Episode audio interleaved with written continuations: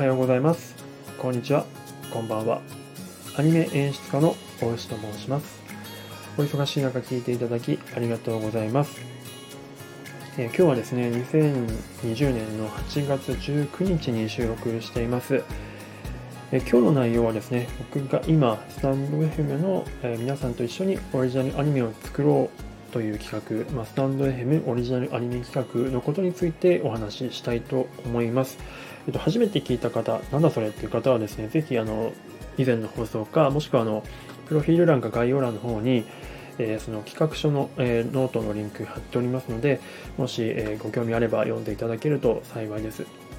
えー、まあ、詳しくはそちらの本を読んでいただきたいんですが作品のテーマとして、まあ、音声コミュニケーションとか、うんとまあ、スタンド FM っていうものが、えー、テーマにありますので、スタンド FM にあの関係してらっしゃる方々であれば何かしらこう関われる余白というのをご用意してますのでもしご興味あればぜひという感じでございます。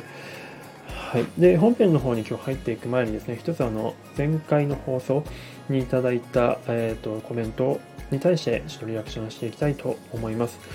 前回の放送ではねこれから毎日、えーと、こういった作品の情報共有していきますって言ったんですけど6日も空いてしまいましたことにをまずはお詫び申し上げます はいえっ、と前回の放送はですねえー、まあ、テーマの意識共有に時間をかけるというそのオリジナルアニメ企画関連の内容に対してのコメントでした。えー、いただいたのはコペルさんからです。えー、内容を読み上げます。えーと、お牛さんの説明はいつもわかりやすい。このお牛さんっていうのはこの牛マーク一つで、えーと、おじとおじさんというふうなことになってるらしいんですけども、えー、おじさんの説明はいつもわかりやすい。応援してます。ムキという、えー、顔文字ですね。ありがとうございます、コペルさん。えー、そうですね、あの、まあ、前回の放送と、まあ、今回の放送もそうなんですけど、えーとまあ、現在制作に加わっているメンバー約30人弱いるんですけれども、まあ、僕含めて。その方々には Slack っていう別のコミュニケーションツールに登録していただいてその辺でちょっとやり取りをさせてもらってるんですね。で結構そこでしか話せない内容すごく柔らかい話の内容とか,、うんと、とかもあったりするのであので結構そこで議論を進めてたりしててそこでの情報量の密度とえーとまあ、こうやってスタンド FM の方で情報共有させていただく密度とか情報量っていうのだいぶ差が出てきてて自分もその、えーと、間の情報のコントロールがうまくやろうと思っててできてないなっていうようなじあの自覚があったので、まあ、コペルさんにねこうやって分かりやすいって言っていただけるのすごくありがたいなと思っております、まあ、より丁寧にですね説明していきたいと思ってはいるんですけれども、まあ、そういった部分でこの企画自体あまり知らなかったよとかっていう人が突然こんな話されて何言ってんだ全然わかんないっすよみたいなお声も多分あると思うので、まそういった方々にもですね是非あのお届けしたいと思っておりますのであのぜひちょっとこの辺分かりにくかったっすとかっていう話はあのフィードバックしていただけると大変ありがたいでございます。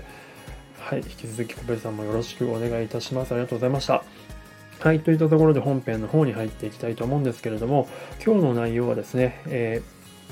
えー、っと、まあ、オリジナルアニメ企画のことなんですが、前回が、まあ、えー、っと、作品のテーマ、まあ、スタンド FM だったり、音声コミュニケーションについて深めていくっていう話、まあ、それに大事さってことを話したんですけども、今回は、まあ、そういうのを深めつつですね、えー、っと、まあ、ビジュアルのイメージの共有とかっていう方のこととか、まあと全体の、まあ、ロードマップ的な概要みたいなことについて、まあ、ちょっと結構スラックのメンバー、あメンバー、制作に関わっていただいているメンバーさんといろいろ話してたので、その辺でこんなことを話してましたよってことをちょっとシェアしたいなと思っております。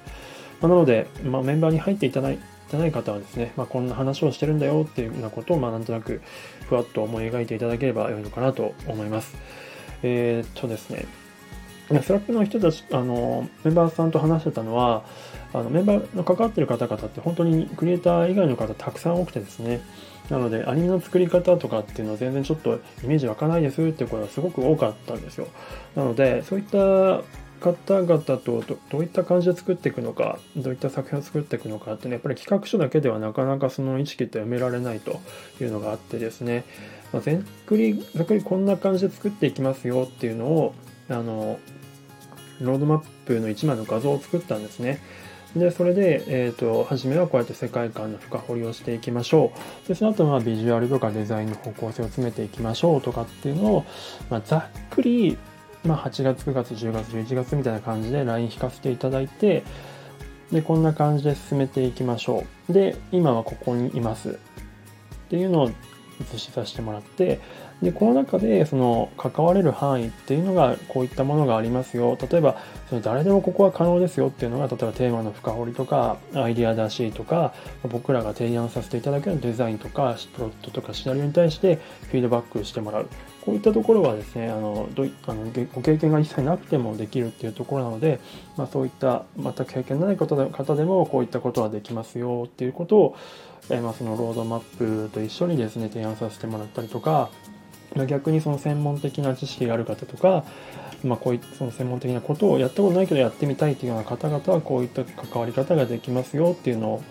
えー、と作らせてもらったんですね。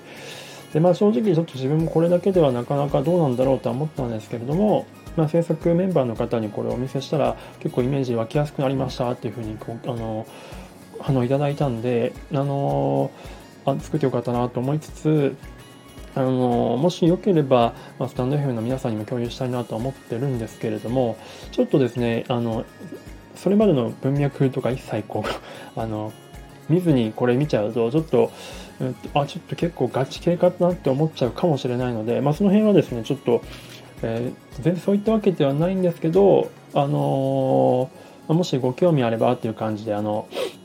概要欄の方に貼っておきますのであのご興味あればという感じです。あの本当に全然気軽に参加していただけるっていうことは本当に念押しで言いたいのでこれを見たとしてもですね驚かずにちょっと引き続き楽しんでいただきたいなと思っております。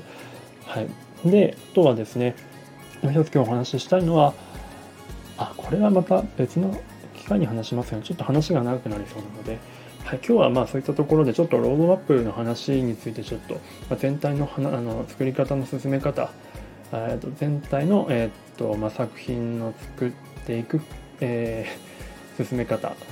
ちょっと日本語おかしいですけど、まあ、っていうようなことをちょっと、えー、こんな感じで話してますよっていうのを共有させていただきました。もしご興味あればですね、その画像並びに、えーと、企画書のノート、そして、えー、ご興味あれば、スラックへの参加をお待ちしております。スラックの方はですね、えっ、ー、と、企画書の下の方に書いてますので企画書を全てお読みになった上で、えご参加いただくかどうかをご判断いただければなと思います。はい、といったところで、ちょっとですね、今日もまたちょっとこの辺分かりにくかったよとかっていうのがあれば、ぜひぜひという感じでございます。今はですね、結構ビジュアルのイメージとかも話したりとかしてて、徐々に制作の方を、ま、あの徐々に徐々に進めてるという感じでございますので、まだまだあの始まったばかりなのでどんな方でもまだまだご参加お待ちしております。はいということで今日はこの辺で失礼したいと思います。最後までお聴きいただいてありがとうございました。ではまた。